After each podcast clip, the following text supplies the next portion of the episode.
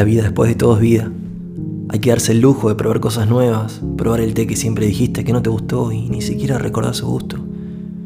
Charlar con desconocidos, preguntarle a tus familiares cercanos si son felices, detenerse por un segundo y ver su cara como si fuese la primera vez, prestando todo el detalle posible, la forma de sus cejas, sus labios, abrazarlo, sentir su cuerpo.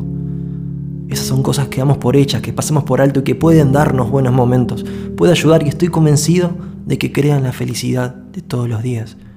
Valorar cada momento es la clave. Porque ¿qué es el futuro sino un presente idealizado? Dejemos de idealizar un poco sobre lo que nos conviene, lo que tenemos que hacer, lo que vamos a hacer, cómo lo vamos a hacer. Pensemos qué estamos haciendo ahora.